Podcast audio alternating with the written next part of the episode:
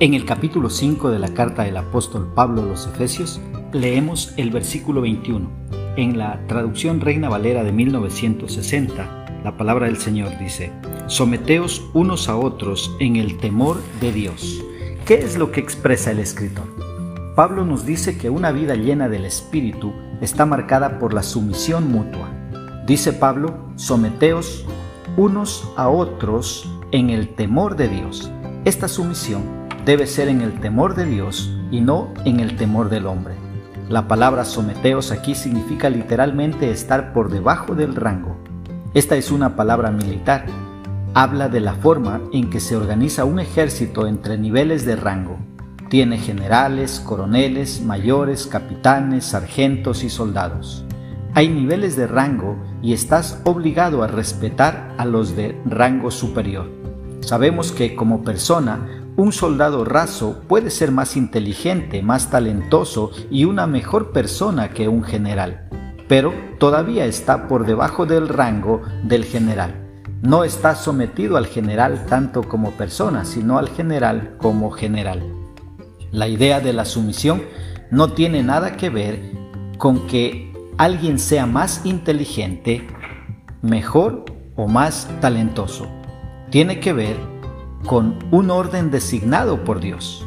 Wiersbe dijo, cualquiera que haya servido en las Fuerzas Armadas sabe que el rango tiene que ver con el orden y la autoridad, no con el valor o la capacidad. En la práctica, someterse los unos a los otros implica ser un jugador en equipo. El cristiano nunca debe ser egoísta. Debemos tener una actitud de equipo Debemos ser felices cuando alguien más tiene éxito o le va bien. Debemos soportar con valentía nuestras propias incomodidades y pruebas. Ese sometimiento es en el temor de Dios. Este es un punto importante, ya que las palabras en el temor de Dios describen cuál debería ser nuestro motivo para someternos los unos a los otros. Debemos someternos los unos a los otros, vernos a nosotros mismos ya no de una manera individualista, sino como una unidad, como una compañía o un batallón, por respeto a Dios Padre y respeto a Jesucristo. Si respetamos a Jesús, entonces debemos someternos unos a otros porque amamos a Jesús.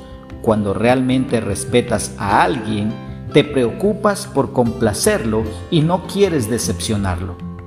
¿Cómo podemos aplicar esta porción bíblica a nuestra vida? Te propongo dos. La primera, mirando a los demás como una oportunidad de servicio y preocupándonos por ayudarles en todo cuanto podamos. Una segunda aplicación, dejando de verme a mí mismo como superior a los demás y peor aún pensar que los demás deben servirme. Pensemos que existimos para servir y no para ser servidos. Que Dios nos ayude a poner por obra su palabra.